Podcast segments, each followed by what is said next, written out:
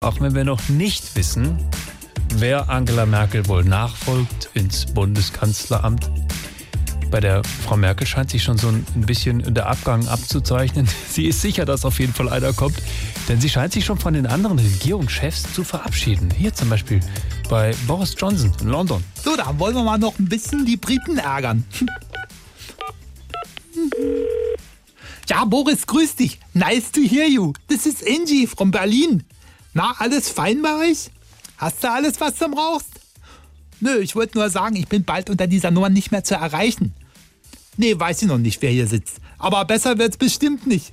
Weiß ja, bad personal is so easy to find. Frag mich mal, was ich danach mache. Ach, schön, dass du fragst. Also, ich gehe jetzt erstmal tanken.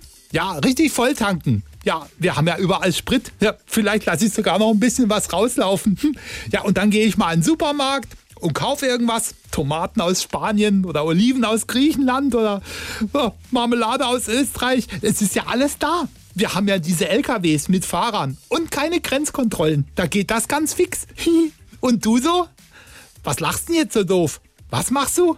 Was? Die James Bond Premiere? Die ist bei euch schon heute? Verdammt! Immer diese Engländer!